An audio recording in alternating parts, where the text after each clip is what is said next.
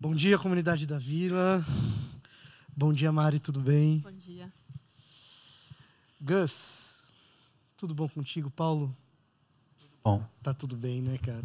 O Paulo responde por mim, meu porta-voz. Paulo- A gente se viu essa semana, o Paulo de férias e eu Voltou encontrei com o Paulo. revigorado. Lá em Jundiaí, né, Paulo? Jogamos bola. Voltou revigorado, falando Aniversário da. Luísa essa semana, graças a Deus, né, pô? Que bom. Você tá bem, Gus? Graças a Deus também. Então tá bom. Mari, eu sei que você já esteja aqui conosco. Essa não é a primeira vez. Mas eu sei que temos visitantes também que não te conhecem. E talvez tenhamos pessoas que estão aqui que não estiveram quando você esteve pela primeira vez. Então eu vou fazer com que. A gente não constrangeu muito os visitantes, mas eu vou constranger você, Mari. Não, tá certo. Eu, eu sou discípulo do Marcos Botelho, então eu tenho que fazer isso um pouco. É, Mari, conta pra gente quem é você, o que você faz, por que a vila. Tá bom. É, eu sou a Mari, sou uma goiana em São Paulo. Já estou aqui faz alguns anos. Vim, já saí, já voltei. É, eu conheci a vila, na verdade, através da Glocal Encontros, 2014, 2015, fui voluntária. Então, depois fui chegando na vila. E é, hoje, até falei no primeiro culto, né, que eu brinquei. Hoje eu, eu moro aqui com mais quatro pessoas. Eu, Deus, Jesus, Espírito Santo e Alexa, lá em casa. E hoje eu trabalho no braço social de uma empresa é, que também braço social missionário e também na parte de negócios com exportação de café. Muito bem, muito bem, Mari. Obrigado por estar aqui com a gente. Essa nossa terceira cadeira, ela é. A gente chama de terceira cadeira e como se fosse assim algo é, surpreendente, é mesmo, mas acho que até a segunda cadeira já é um pouco surpreendente, dependendo do contexto que a pessoa vem. Um dos motivos que a gente tem essa, essa terceira cadeira é porque a vila ela acredita, nós acreditamos que o culto ele é prestado pela comunidade. A terceira cadeira sempre tem um leigo da comunidade. A Mari é uma dessas e que nos ajuda e que tem contribuído é, com a comunidade da vila. Até na música a gente também tem essa preocupação. O Paulo tem uma voz bem sua voz bonita, menino, mas você eh, eh, canta um pouquinho mais longe do microfone porque quer ouvir a igreja cantando, porque é a gente que presta culto. É, e você sabe, Paulo, eu não, não te falei isso, mas essa é uma das coisas que mais me toca nos últimos seis meses que eu, que eu tenho estado aqui, cara, que a gente ouve a voz da comunidade, cara. É, e se você talvez ainda não me conheça, eu sou Vitor Fontana, eu estou aqui desde janeiro também. É, nessa manhã, eu queria falar um pouco sobre algo incômodo. Eu gosto de uma expressão, talvez você conheça, que é tratar do elefante na sala. É, que talvez nem, nem é uma expressão tão brasileira, o Gustavo, você falou. é, é, não- é tão nossa essa expressão, Gus? É, não, eu via, eu via no- nos filmes em inglês, assim, né? Com legenda, né? Mas aí era, era eu achava, eu acho tão interessante que é um exagero, né? As parábolas de Jesus às vezes tem esses exageros e eu acho essa expressão muito legal, porque como assim ninguém está falando nisso, algo que está aqui no meio da sala, um pequenino elefante, né? Numa sala pequena às vezes e nós não vamos falar sobre ele. Então eu acho legal essa expressão. Vamos falar sobre elefante na sala ou não vamos? né? É aquela coisa incômoda que está lá, todo mundo sabe que está lá, mas ninguém fala. Talvez porque se resolver falar, alguém vai ter que tirar o elefante da sala. E como é que faz para tirar o tal do elefante da sala? Não dá. Então a gente finge que não está lá. Então hoje eu queria tratar um pouco de um dos nossos elefantes na sala evangélica ou na sala cristã. É, a gente vai tratar um pouco daquele sentimento. Talvez você tenha passado por ele. Eu, eu ouço muita gente falando desse negócio. Às vezes a linguagem muda, dependendo do contexto, o jargão evangélico muda, mas sabe aquela coisa da constância, da disciplina? A pessoa chega e ela fala assim, cara, eu não consigo me disciplinar para ter uma vida de oração, eu não consigo me disciplinar para ter uma vida de leitura da palavra, ou então, no jargão assim mais da galera do worship, da igreja da parede preta, meio pentecostal assim, o cara fala assim, pô, cara, eu queimava por Jesus e agora eu, eu não queimo mais. Parece um isqueiro que acabou o fluido. Como que faz para voltar? Né? E, e às vezes essa coisa vem dessa forma, assim, que, pô, um dia eu já vivi um lance com o evangelho que era intenso, que era forte, que fazia sentido, mas de repente eu pareço titubear. Para outras pessoas, esse elefante na sala ele vem de um outro jeito.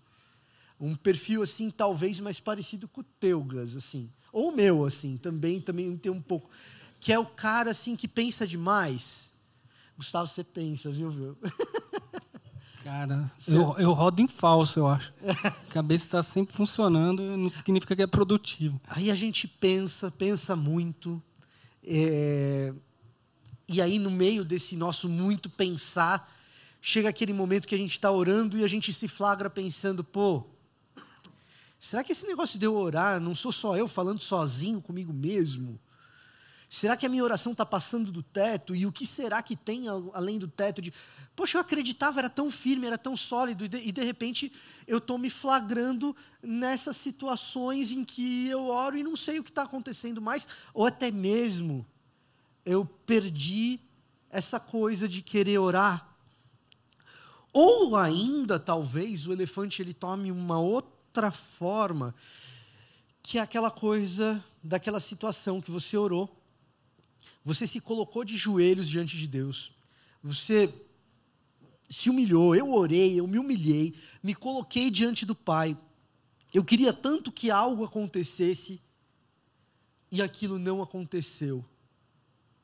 Cara, será que será que foi fé que faltou?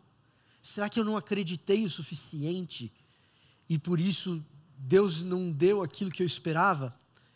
Ou ainda pior, talvez, naquela situação de revolta que a gente acaba tendo, não porque Deus não deu aquilo que a gente estava pedindo, mas porque a gente estava na nossa vida normal, vivendo a vida, trabalhando, indo na igreja, lendo a Bíblia, orando. E o que aconteceu é que, de repente, sem que a gente esperasse, o imprevisível aconteceu e tomou a nossa vida de assalto com algo que a gente considera muito injusto. De repente, uma perda, uma dor, uma demissão, não sei. E aquilo, de repente, nos colocou naquela posição que a gente lê muitas vezes o salmista dizendo: Deus, cadê você? Cadê você? Interessante isso estar tá registrado, né? É muito interessante. É, às vezes a gente olha para a Bíblia como se fosse uma coisa que diz só como a gente deveria estar. E os salmos, para mim, são uma lição muito grande de por onde a minha alma efetivamente passa, né? Por onde o meu coração, meus sentimentos, as minhas emoções passam, muitas vezes. Tem altos, tem baixos, tem médios, tem, né, às vezes no mesmo dia. Então, isso eu acho curioso estar registrado na Escritura, os Salmos. Pois é. E aí, todas essas coisas que a gente está conversando, que a gente está falando aqui, é difícil da gente trazer para o púlpito, é difícil a gente conversar, é difícil a gente colocar para fora. E muitas vezes a gente chama tudo isso junto de uma só expressão que meio que resume tudo isso, mas toma formas tão diferentes no nosso cotidiano, que é a expressão crise de fé. E a gente não fala de crise de fé, porque falar de crise de fé é um tabu. O que, que será que vão pensar de mim? Belo cartão de visitas que eu estou dando em seis meses aqui, o pastor está falando que tem crise de fé. Isso nunca me aconteceu ontem. Nunca aconteceu semana passada, ontem. E a real é que, assim, cada um de nós, muito provavelmente, já passou por todos esses tipos de crise de fé. Só que a gente não fala. A gente não comenta, às vezes por não saber resolver. Às vezes porque é muito perigoso admitir o que será que vão pensar de mim. Poxa, se o pastor admite que tem crise de fé, meu, não é essa igreja que eu quero. Eu vou para outro lugar porque eu quero um herói. Ainda dá tempo. São é meio-dia, tem culto da noite em algum lugar. A vila ainda não tem, Hoje. vamos ter em setembro. E aí, ao longo do tempo, a gente vai criando mecanismos para lidar com essas coisas. A gente cria. Eu criei um é, um tanto imaturo, talvez, no meu jeito de lidar com isso, mas assim, quando eu passava por essas coisas, muitas vezes é, eu buscava por referenciais. Gente que eu olhava e falava: essa pessoa tem muita fé. Então eu acho que eu tenho que aprender com ela. Quem sabe o meu problema com fé aqui resolve eu fazendo igual esse cara que também tem muita fé, essa mulher que também é uma mulher de Deus e tem muita fé. Né? Então eu tive esses meus, referenciais. Né? É, eu tive um presbítero na minha igreja que eu olhava e falava: esse cara ora diferente. Caramba, presbítero até? Pois é, você vê, cara. Mas a gente é bem servido aqui, também não pode reclamar. Não, não. aqui não. Né? Mas, pô, esse cara ora diferente. Eu não sei, não sei se você já teve esses referenciais assim, Mari. É, eu tive. Eu cresci na igreja, então eu tinha esses referenciais assim, que a gente tem das histórias da Bíblia e tudo mais. Mas, às vezes, até essa crise de fé, assim, quando a gente vai crescendo vai tendo amigos de outras denominações também, a gente vai falando assim: eu acho que eu não tenho essa fé aí, não. E a gente vai tendo. Aí vai, escuta uma história da Bíblia, escuta outra, vai vendo alguns momentos, assim, que, que vão, vão fortalecendo a gente, né? Mas que é difícil também. Tua história às é vezes encoraja, né? É. Às vezes encoraja né? Você ter um modelo de fé, às vezes desencoraja. Você fala assim, ah, não dá para chegar. É. E aí oscila, né? Entre aquilo que te anima e aquilo. Eu acho que a gente vive muito isso, né? Também de ah, uma hora uma coisa que me animava, depois me desanima também. Tem a ver com essa é, essa oscilação, né? Você falou das crises e tal. A tua história é diferente. Você não nasceu em igreja. Você não, você não tinha o tempo todo, assim, na infância, olhar a Bíblia para olhar, né? Ah, não. Eu venho de um contexto mais cético, assim, nesse sentido, embora tivesse as coisas de, de tradição mais nominal, né? No, no contexto do Brasil tem muito isso. É, no meu caso, não era no contexto evangélico.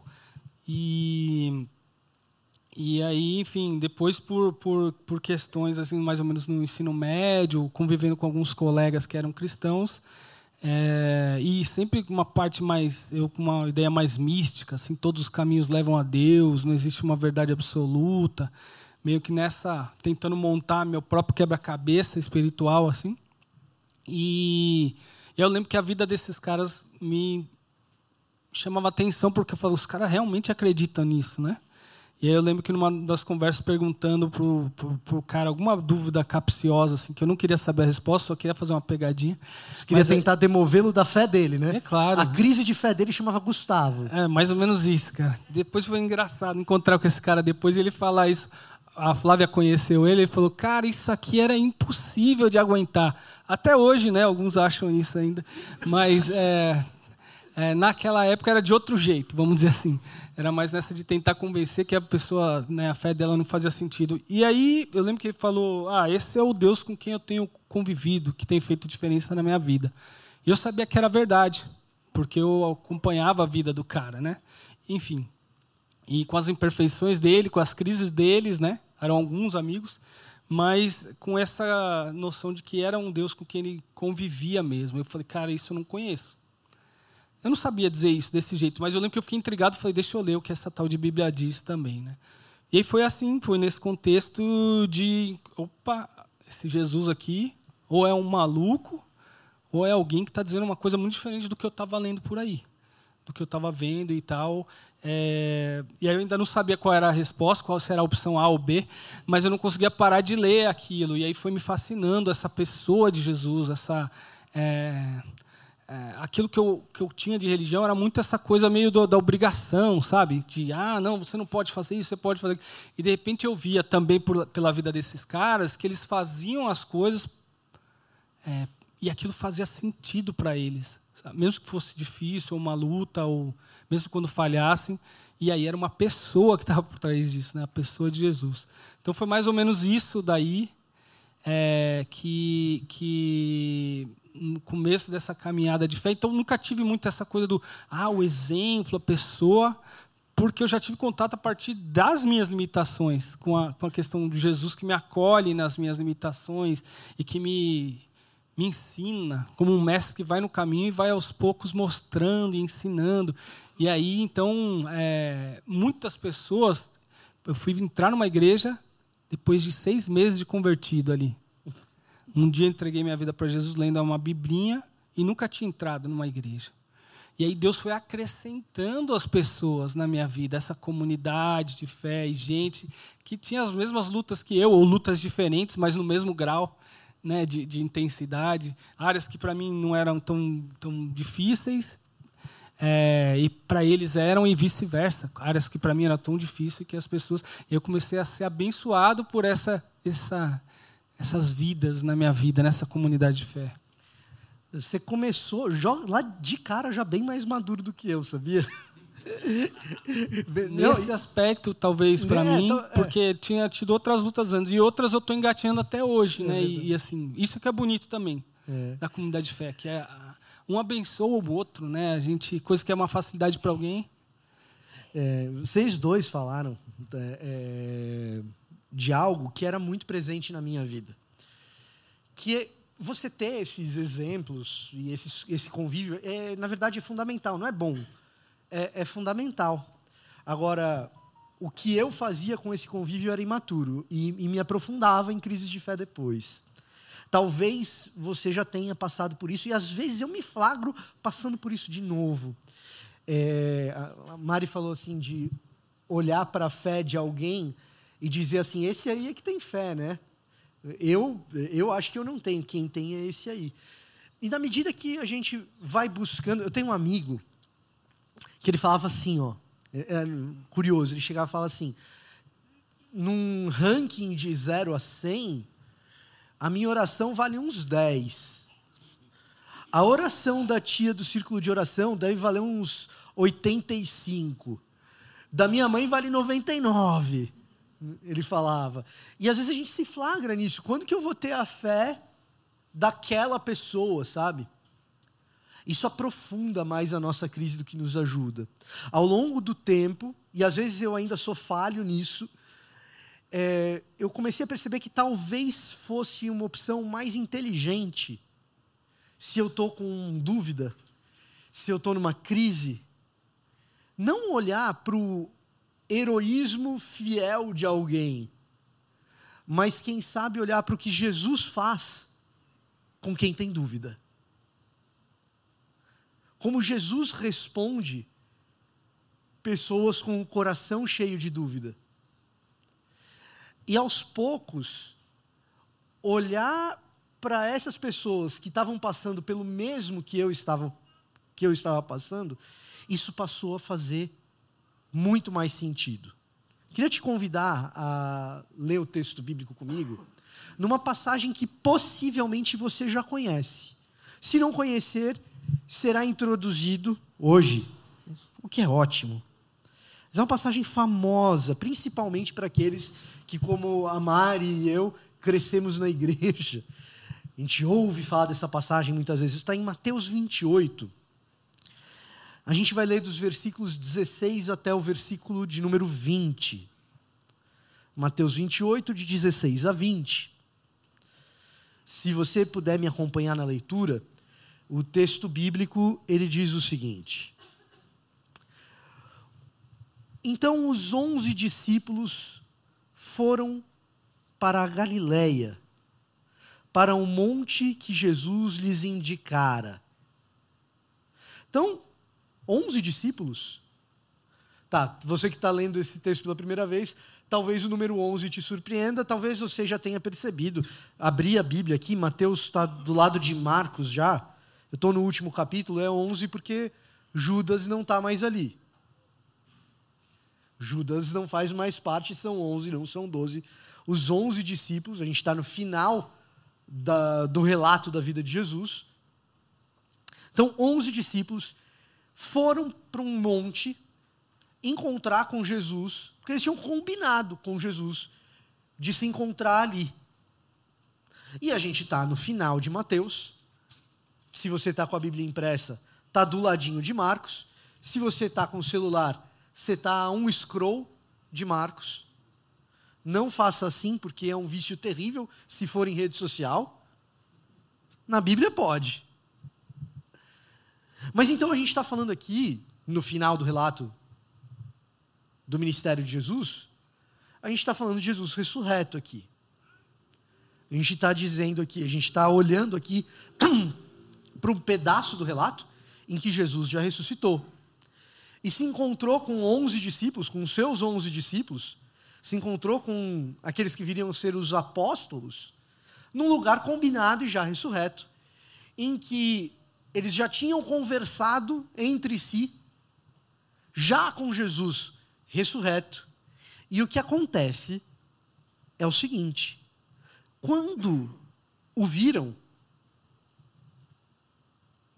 o adoraram. Mas alguns duvidaram. Alguns deles, porém, duvidaram. E aqui a gente está olhando para pessoas que todos os dias, durante três anos, conviveram com Jesus, viram Jesus realizar milagres, curas, conviveram com as palavras de Jesus, aprenderam da boca do próprio Jesus, encarnado diante deles. Aqueles que viriam, ser, viriam a ser os grandes líderes da igreja, indo para um lugar que eles já tinham combinado com Jesus qual seria. E depois de terem visto, inclusive, Jesus ser crucificado e vencer a morte ressuscitando, ainda assim, com Jesus ressurreto na cara deles, num lugar esperado, porque eles tinham combinado, ainda assim, eles duvidaram. Aqui a gente não sabe se foi Pedro, a gente não sabe se foi Tomé. De novo, Tomé? Outra vez? A gente não sabe. O que eu falei aqui que eu acho que é o, Tom, o Tomé foi o único que acreditou, o resto. a, gente não sabe se foi, a, a, gente não sabe se foi André, se foi Pedro, se foi João. Foi o próprio Mateus que está escrevendo. Ah, fui eu, eu que estou escrevendo. Não vou dizer o nome, não, não vou passar essa vergonha. Se foi o próprio Mateus. Mas a gente sabe que alguns duvidaram. E se você está lendo isso na sequência pela primeira vez na vida, e a gente meio que não tem tanto essa experiência, porque a gente recebe os versículos ao longo da vida tudo separado, então a gente meio que já sabe onde a história está indo, mas quem leu Mateus pela primeira vez e leu na sequência, talvez estivesse chegando aqui nesse final e vendo a dúvida desses discípulos, e talvez essa pessoa esteja pensando assim: estou lendo pela primeira vez, lá vem outra bronca Jesus vai pesar a mão em cima desses discípulos outra vez. Eu não sei se você já teve essa sensação, mas eu tenho. Às vezes, de ler os evangelhos e assim na sequência, e ver o tanto que Jesus dá bronca nesses discípulos, eu começo a ficar com dó. Era um padrão, né, para ver se eles aprendiam, mas às vezes. Chega no final, não aprendeu ainda, e, e, e, e parece, eu tenho a sensação, eu estou lendo, que Jesus vai dar outra bordoada aqui. De novo, gente, homens de pequena fé, outra vez vocês estão duvidando. Já morri, já ressuscitei, que mais que eu tenho que fazer? A, a, a, expectativa que vai se criando para mim é meio que essa. E quando eu avanço na leitura e eu vejo Jesus falando o seguinte, meio que aumenta. Olha só. Então Jesus se aproximou deles e disse: E aqui eu sou discípulo, eu já começo a ficar com medo. Toda autoridade me foi dada no céu e na terra. A Leia estava aqui no culto da manhã, ela falou: Isso é uma carteirada, cara. E assim, se você tem um pouco de imaginação e você está pensando, talvez, é, num filme de máfia, talvez você pense no Dom Corleone, no Poderoso Chefão. Caramba, Vitor, isso está dizendo tanto sobre a sua vida religiosa pregressa, cara pregressa? Regressa, atual. Não, mas, mas é, isso, isso é forte, cara, porque assim, é, às vezes o texto não está trazendo é, a cara de Jesus, mas a gente está imaginando, né?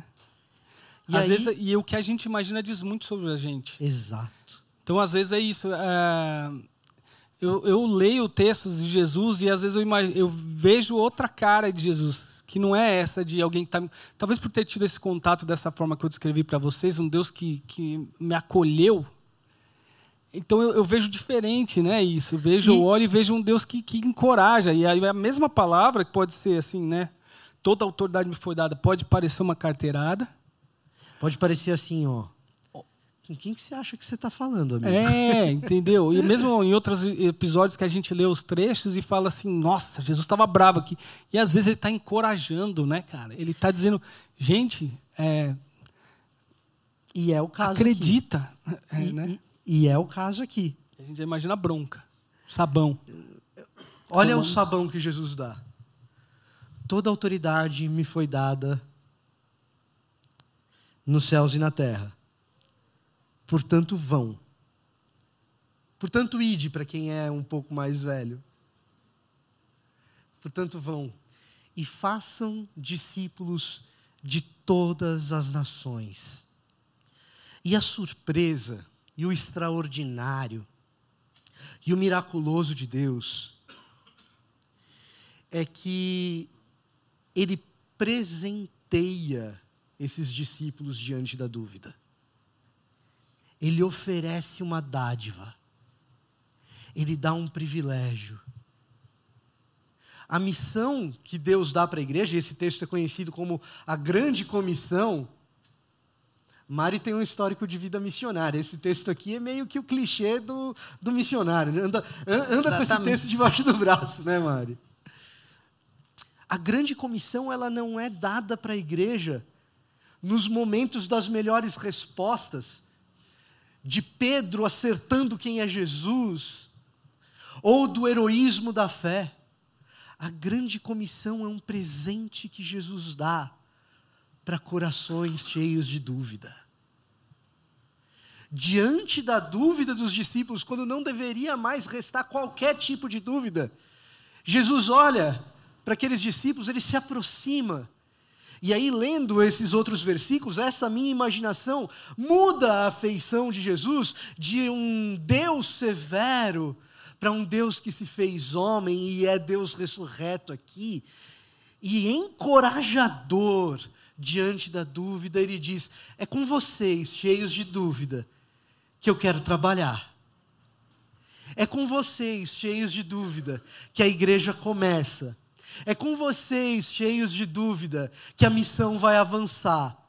É com vocês, cheios de dúvida, que eu quero que a minha história a partir daqui aconteça. Vocês estão com dúvida? Eu vou dar um presente para vocês, para que a dúvida acabe.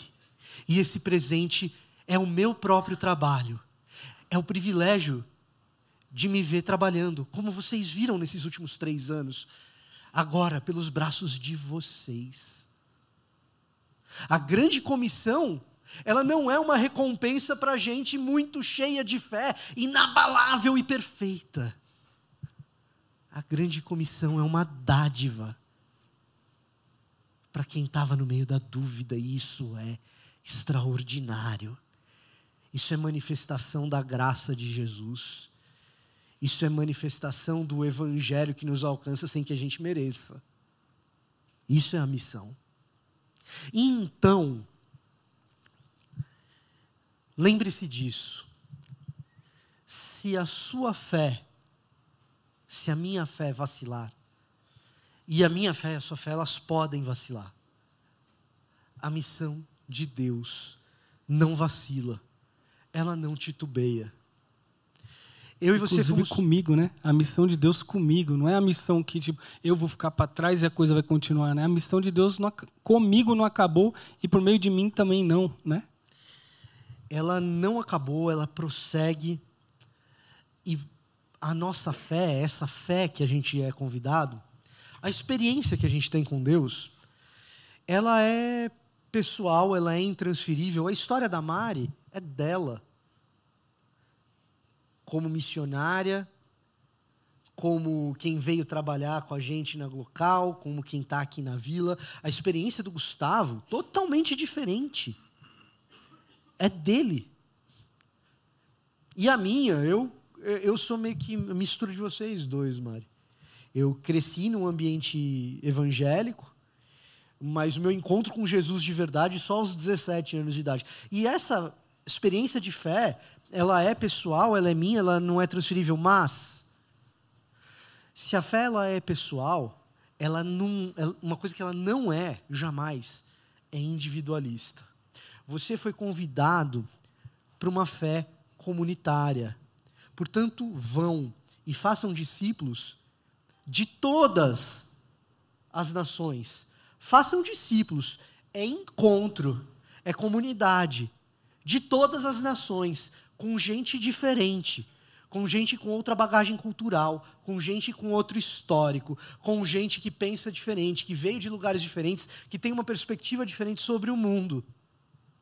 E não apenas para além das fronteiras geográficas da igreja, todas as nações até os confins da terra, como a gente sempre diz e diz de verdade, e isso é real, mas a sua fé e a minha fé ela é comunitária também através do tempo.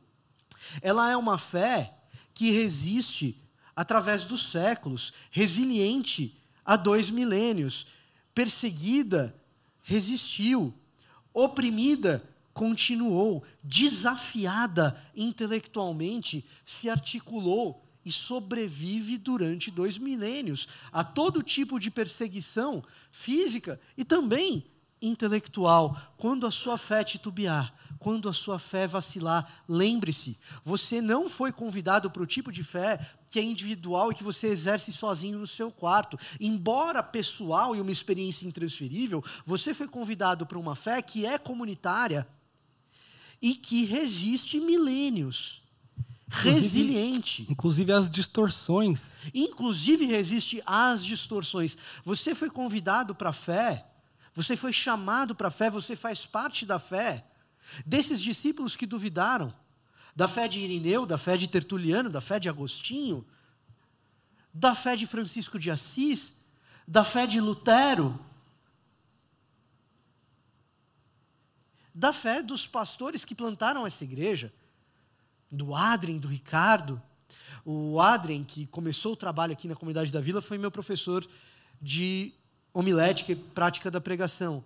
Adrien, se eu estiver errando, não coloca nos comentários se você estiver assistindo.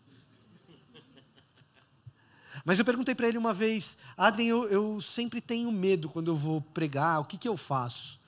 E ele falou: Bom, continua com esse medo. Uma parte disso é temor, é temor de Deus. E outra coisa, você lembra que quando você subir ao púlpito, eu subo junto com você, porque é aquilo que eu te ensinei. O Giel, o diretor aqui do seminário, sobe junto com você. O Marcos Botelho sobe junto com você. A nossa fé ela é comunitária. A sua... Quando a sua fé titubear e vacilar no seu quarto sozinho, lembre-se, você não está sozinho. Essa sua fé, ela resistiu dois mil anos. Alcançando gente de todo tipo de cultura e todo tipo de intelectualidade. Mas Jesus não para por aí. Ele diz o seguinte: como então viver essa fé comunitária? Como fazer discípulo de todas as nações? batizando-os em nome do Pai, do Filho e do Espírito Santo. Se a sua fé vacilar, quando ela vacilar, se a nossa fé vacilar, quando a minha fé titubear, lembre-se, os cânticos de celebração dos milhares de milhares e milhões de milhões de anjos nos céus, quando alguém se encontra com o Evangelho, quando alguém é batizado, em nome do Pai, do Filho e do Espírito Santo. Quando alguém se encontra com Jesus, quando alguém é transformado pelo Espírito, esses cânticos não vacilam, eles continuam dioturnamente adorando ao Pai, porque gente nova que estava morta agora está viva. É o bom e velho testemunho. Aquilo que você que talvez venha de igreja, já de uma cultura antiga na igreja, ouça falar das histórias de fé e de transformação de vida. São os testemunhos que são um presente de Jesus para aquecer o seu coração, que estava queimando e não está mais. Quando a sua fé vacilar, quando a sua fé titubear, se estiver sozinho no quarto, sentir que a oração não passou do teto. Lembre-se da sua história de transformação. Mas lembre-se também daqueles que você conheceu ao longo do caminho e tiveram a vida transformada. E passaram a viver quando antes estavam mortos. Isso é presente de Jesus para um coração cheio de dúvidas. Ah, Mari, você tem uma experiência missionária. Sim. É, só quero voltar um pouquinho antes, assim, que eu acho que é, quando Deus, quando Jesus comunicou diferente, ele sai do padrão de ensino que ele estava, né, sempre às vezes com essa visão de meio bravo e tudo. Eu acho que vem até para chamar a atenção. Olha, ele está falando de um jeito diferente. Então isso já já foi a primeira coisa ali para, ó, acho que a gente tem que prestar atenção nisso aqui que ele vai falar. E essa perspectiva de presente é, dessa ação do ir muda também porque eu acho que ele traz o privilégio da alegria da gente vivenciar essas experiências de fé. É, eu tive a experiência de poder ir morar na Tailândia como profissional, como arquiteta. Trabalhei lá e lá eu pude ver gente muito diferente, de cultura diferente, é, acreditando no mesmo Deus que eu. E essas experiências assim renovavam a fé, né? E, e ao mesmo tempo também tive outra experiência no Vietnã e tudo, mas é, traz essa, essa, esse entendimento de que é um presente, que aí vem com uma alegria, que se renova, que renova a fé e, e às vezes você não vai ter uma oportunidade, às vezes, né, de ter ir para um lugar tão longe, uma cultura tão diferente, mas um exercício que eu, que eu tenho feito assim é os amigos mais próximos aqui da igreja, o pequeno grupo, é perguntar como você conheceu Jesus. Né? Às vezes os nossos amigos próximos, as pessoas que estão próximas da gente, a gente vai escutando os testemunhos e, e a gente vai se alegrando junto e sempre lembrando desse convite.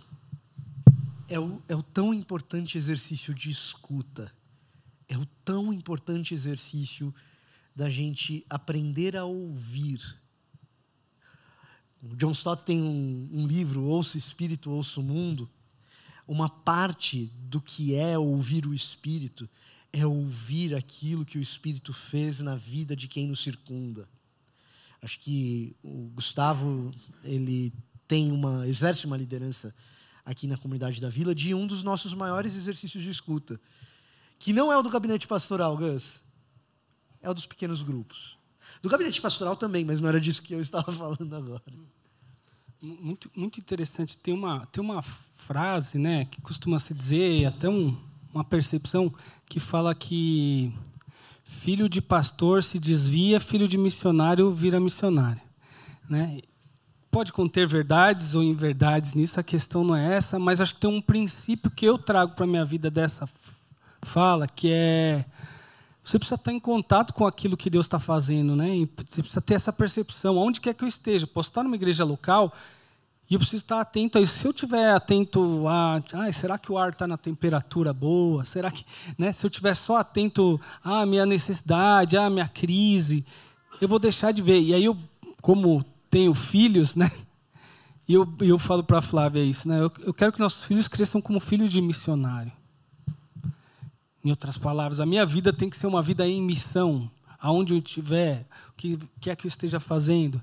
É, em outras palavras, eu preciso perceber quando a pessoa está numa situação igual às vezes a, a da Mari, ou como outros contextos que você vai Eu já tive a oportunidade de estar em, por exemplo, no sertão, em missão, é, no, nas universidades no Brasil, outro ambiente, ou na, na, na metrópole aqui, lidando com gente diferente da, né, da, da, da, dos bairros mais, mais chiques às condições de, de, de, rua mesmo, de quem está nesse tipo de situação de rua.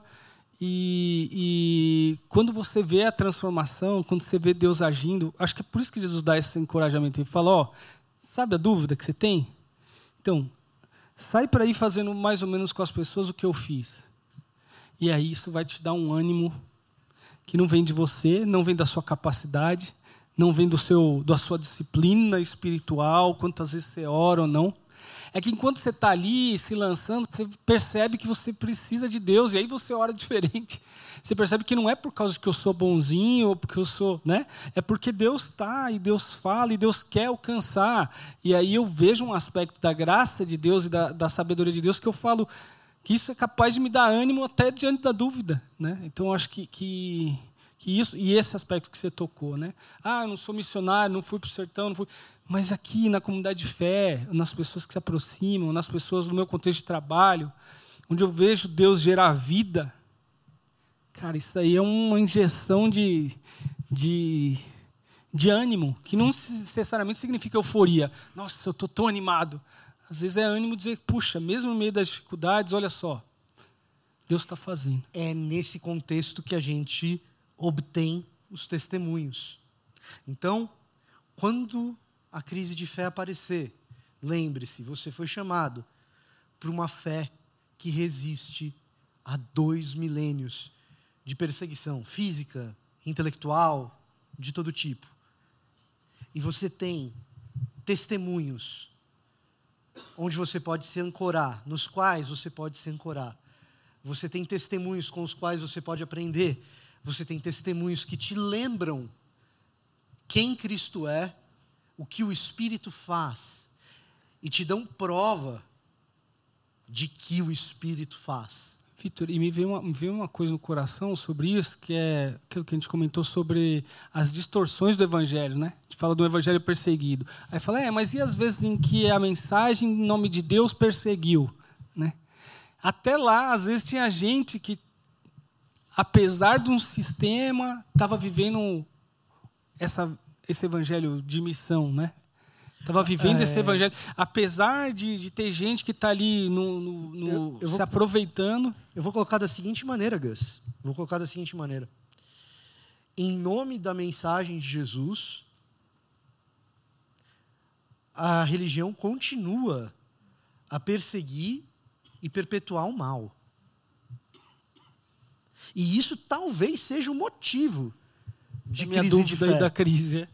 E talvez isso seja o motivo da crise de fé. Diante disso, e inclusive contra isso, resiste durante dois milênios a verdadeira mensagem do Evangelho. Verdadeiros discípulos, que às vezes têm que olhar para os lados e dizer: reforma, nós somos chamados para isso hoje, no meio da igreja evangélica. Esse é outro elefante que está na sala. E a crise de fé, ela vai embora com o presente que Jesus dá de estarmos em missão, de uma fé resiliente, apesar inclusive de pregadores infiéis. Apesar inclusive de líderes infiéis. É uma fé que persiste, que chegou até você, que chegou até mim. E chega num outro ponto que é apesar de mim também, né? Apesar de mim também, sem sombra de dúvida. Então, é, a nossa fé ela resiste através dos milênios. Ela é comunitária, ela não é individual. E quando a crise de fé chegar, lembre-se dos testemunhos. Lembre-se da resiliência da mensagem. Lembre-se dos verdadeiros testemunhos. Gente que era morta e que hoje é viva. Esses testemunhos são testemunhos de que sim, o evangelho é verdadeiro. De que sim, existe gente pregando o evangelho de verdade. De que sim, apesar dos líderes que perpetuam o mal, o verdadeiro evangelho resiste e transforma. Você viu isso acontecer, você vê isso acontecer. Mas Jesus não para por aí. Ele também diz o seguinte: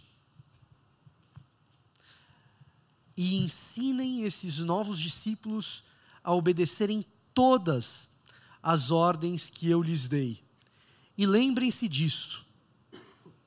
Estou sempre com vocês até o fim dos tempos a sua fé, a minha fé, ela pode titubear, ela pode vacilar.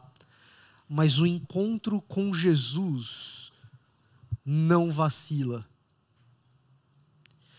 E para eu explicar o que eu quero dizer aqui, eu vou ter que falar algo que para mim, como palmeirense, é um pouco dolorido. E eu estou falando isso pela segunda vez hoje já. Fé não é apenas acreditar. Se fosse apenas acreditar, a gente poderia ter aquela fé de quem faz uma fezinha ali na lotérica. Vou acreditar bastante quem, pro, quem sabe o próximo número sorteado é o do meu bilhete. Eu orei e não recebi porque eu não fiz figas muito forte. Porque eu não orei com fé o suficiente. Não, é triste para mim um pouco como palmeirense porque eu tenho que dizer, fé não é apenas sobre acreditar. Fé também é sobre ser fiel.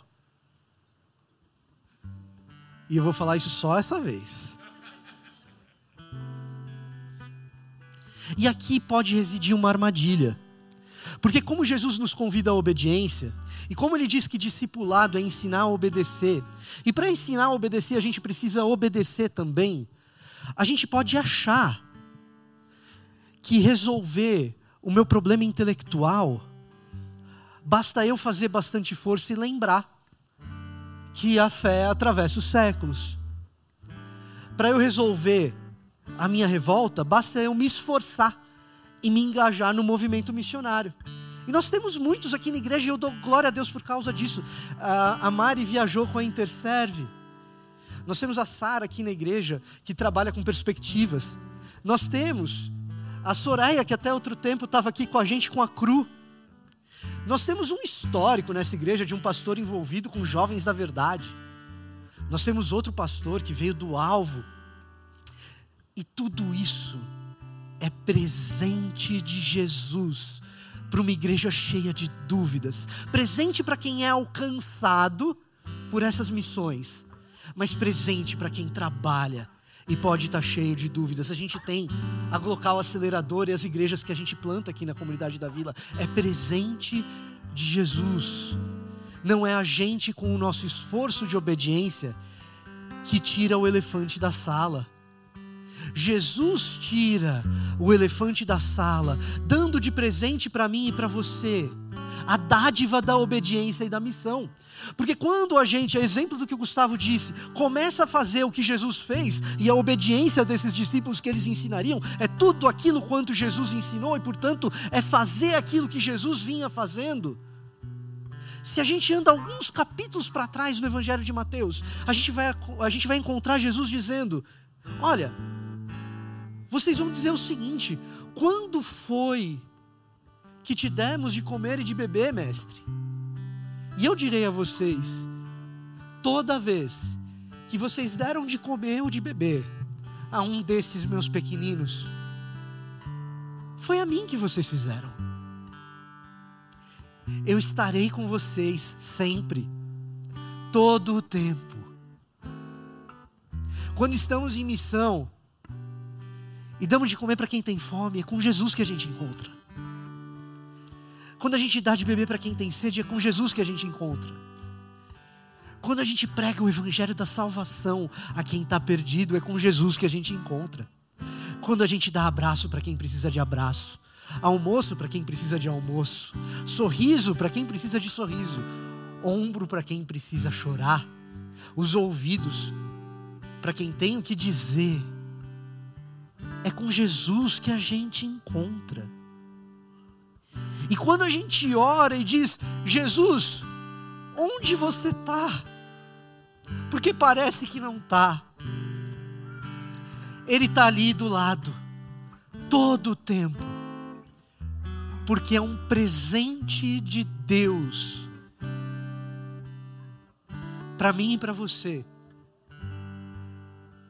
dizer eu estou a uma obediência de distância para que você encontre comigo. Quando a sua fé vacilar, lembre-se que a sua fé não é só sua, ela é comunitária e atravessa os séculos. Quando ela vacilar, lembre-se que essa fé que não é só sua,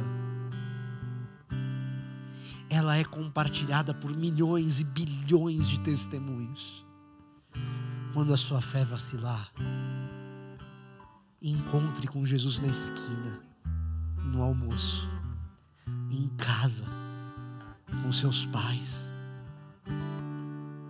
Porque o encontro com Jesus, esse não vacila. Gostaria de orar por você. Pai amado, a gente te agradece, Deus, pelos encontros que temos contigo. Porque o Senhor não permaneceu alheio a esse mundo, às dores dele, mas o Senhor está conosco para sempre, até o fim dos tempos, e podemos reconhecê-lo toda vez que a gente sai em missão. Obrigado por esse presente, Pai.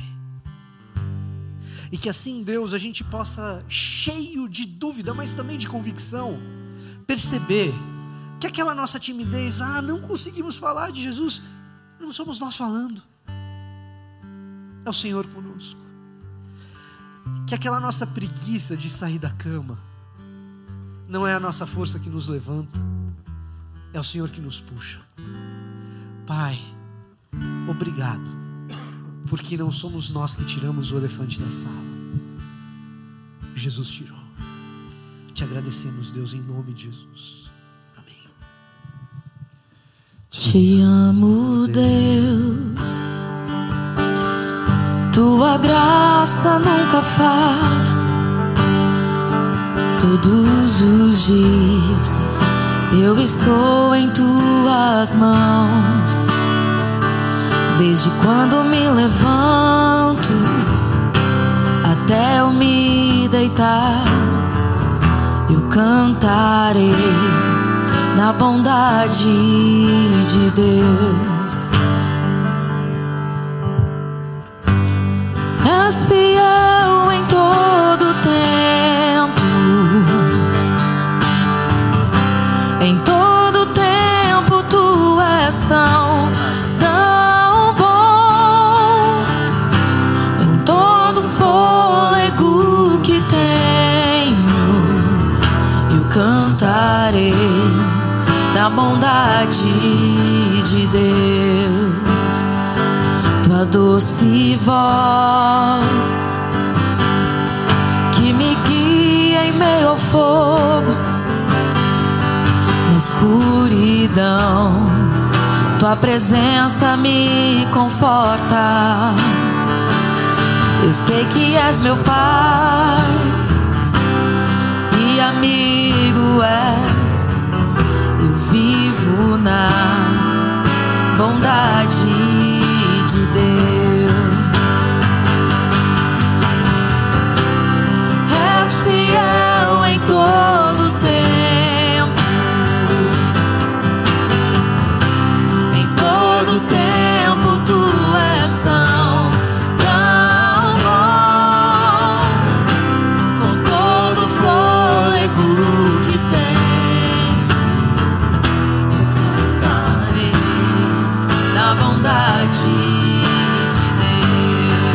Deus. És fiel